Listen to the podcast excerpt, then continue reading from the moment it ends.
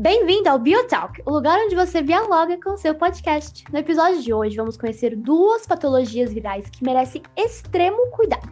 Mas antes disso, prazer! Meu nome é André do Carmo, sou bióloga há 5 anos e quem vai me ajudar a falar sobre esse assunto, como de costume, são elas. Olá, meu nome é Maria da Silva e eu sou professora de Biologia da Escola Tenente José Maria Duarte. E aí, galera, eu me chamo Giovana Fernandes, sou pediatra e bióloga.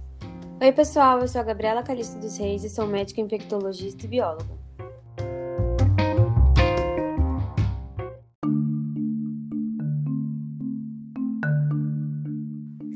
Então, Duda, quais serão as duas patologias virais que conversaremos? Fala um pouco sobre elas. As doenças virais desse episódio são a cachumba e a rubéola. Vamos começar primeiro pela cachumba. Ela é causada pelo vírus paramxovírus, transmitido por contato direto por gotículas de saliva ou perdigotos de pessoas infectadas. Esse tipo de doença ocorre bastante, principalmente no inverno e primavera, onde as crianças são as mais atingidas. Agora com a rubéola, o agente transmissor seria o vírus gênero, do gênero rubivírus, e essa palavra é um pouco difícil, da família Togaviridae, Togaviridae, da rubéola ou rubéola vírus. Essa doença é infectocontagiosa e acontece principalmente com crianças de 5 a 9 anos. A transmissão acontece de pessoa para pessoa, geralmente pela emissão de gotículas das secreções respiratórias dos doentes. É pouco frequente a transmissão através do contato de objetos assim contaminados por secreções do nariz, boca, garganta, ou até mesmo pelo sangue, urina ou fezes do doente. Além disso, existe também a rubéola congênita, tipo mais perigoso dessa doença, que é quando a mulher grávida adquire rubéola e transmite ao seu feto, pois esse vírus atravessa a placenta onde o feto se encontra. Caraca! Agora conta pra gente, Gi, quais são os sintomas dessas doenças? Bom, algumas pessoas não apresentam sintomas de cachumba, acredita? E quando ocorrem, os sintomas incluem glândulas salivares inchadas, ocasionando aquele aumento na região do pescoço e da bochecha, e deixando-as bastante doloridas. Mas nos homens, esse inchaço e dor pode ocorrer nos testículos, nos gânglios, Febre, dor de cabeça, dor na mastigação e ao engolir alimentos, fadiga e perda de apetite também são sintomas bastante comuns. Já a rubéola mostra seus primeiros sinais característicos após duas a três semanas de contágio, sendo eles a febre baixa, surgimento de gânglios linfáticos e de manchas rosadas ou avermelhadas que podem se espalhar primeiro pelo rosto e depois pelo resto do corpo, podendo obter também olhos vermelhos e lacrimejantes, com muita coriza e tosse.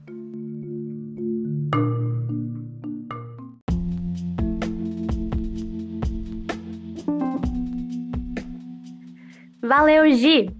Agora, a pergunta que não quer calar: existe prevenção e ou também tratamento para essas doenças? Explica isso aí, Gabi. Então, Deia, existe prevenção sim, e é através da vacinação. A vacina utilizada é a tríplice viral e todas as pessoas devem tomar duas doses dela. O mais interessante é que ela nos protege de três vírus de uma vez. Além da cachumba e da rubéola, que são os vírus que a gente está falando, também protege contra o sarampo. Essa vacina faz parte do calendário nacional de vacinação e pode ser tomada em qualquer posto de saúde gratuitamente. Crianças de 6 anos, de 6 meses, perdão, devem receber a chamada dose zero e aos 12 aos 15 meses precisam receber as novas doses. Jovens e adultos até 29 anos devem se vacinar duas vezes. Acima dessa idade, o Ministério da Saúde orienta apenas uma dose. Quem já tomou duas doses durante a vida não precisa mais preocupar. Agora, se você não lembra se foi imunizado ou perdeu o cartão de vacinação, é recomendável a procura de uma unidade de saúde.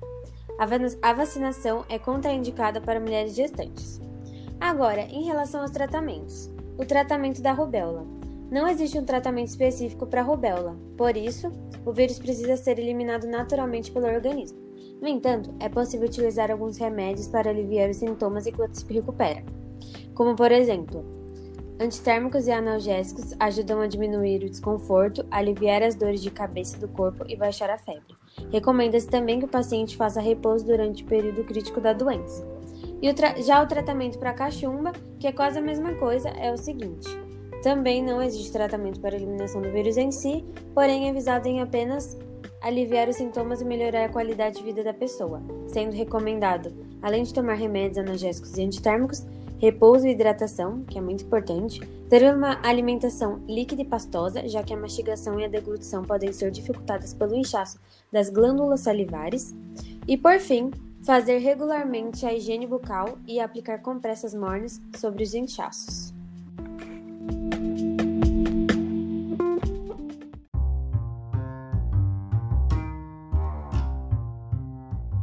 Boa!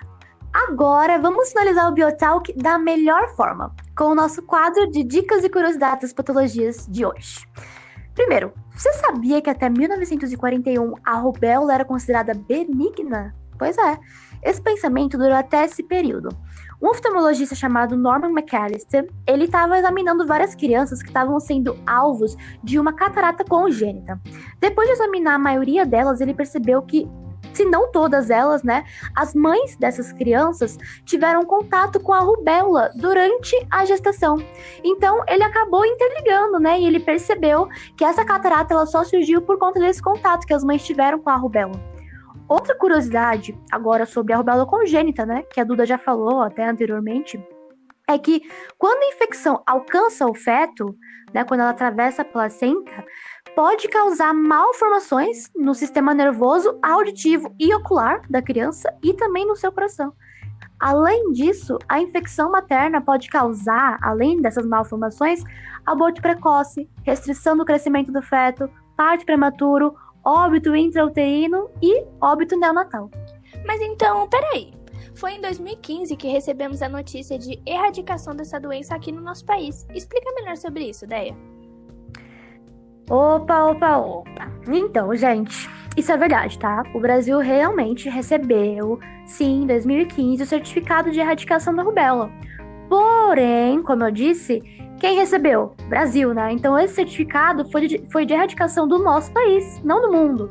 Ou seja, ela não foi erradicada, a rubéola não foi erradicada por completo nos outros países, até porque existem ainda continentes que às vezes vivem momentos de pandemia, epidemia de rubéola, né? Então, sendo assim, não basta só erradicar. Tipo, eba, a gente não tem mais casos de rubéola no Brasil desde 2010, uhul, e deixar por assim. Não. Deve-se vacinar toda a população para que assim todos fiquem imunes e sem riscos. Mas agora vamos mudar de assunto? Vamos falar sobre a papeira, gente. Beleza. Ah, então, Peraí, que eu esqueci de falar que esse é o nome que a gente também usa para falar sobre a cachumba, tá? É o nome. Papeira e cachumba significam a mesma doença.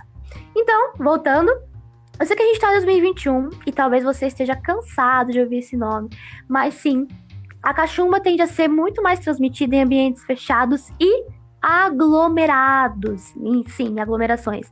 Inclusive, de 2015 para cá, os surtos dessa doença da cachumba têm aumentado muito, principalmente na região do Sudeste. E até é importante lembrar de um negócio que a Gigi disse lá em cima, que é comum os adultos do gênero masculino gênero masculino sofrerem a orquite, que é a inflamação dos testículos por conta da papeira, que inclusive pode até levar à esterilidade, tá? Contudo, ainda existe a mastite também, uma inflamação nas mamas das mulheres e também a ovarite, ou oforite, né? Que é a inflamação nos ovários das mulheres também. Então, sim, gente, apesar de que a evolução da cachumba às vezes ela pode ser benigna, ela também pode causar todas essas consequências e até mesmo a surdez, tá? Tá nessa lista aí de consequências que ela pode trazer. Então, é pesado, né? Você sequer imaginava que a cachumba seria capaz de tudo isso? Mas, apesar de tudo isso, tem uma notícia boa, tá? A pessoa vacinada da cachumba passa a ser completa e permanentemente imune à doença. E todos nós temos tido surtos de 2015 para cá, principalmente pela quantidade de adultos e jovens não vacinados. E aí, o que achou disso tudo? Infelizmente, gente, as doenças ainda existem. Então não se esqueçam e fiquem atentos, em especial em relação a gestantes e crianças, tá? Vacinem-se, cuidem-se e tenham acompanhamento médico para qualquer sintoma. E bom, esse foi o episódio do BioTalk de hoje. Esperamos que tenham dialogado conosco. Até o próximo! E não se esqueçam de deixar sempre a carteira de vacina em dia. Tchau!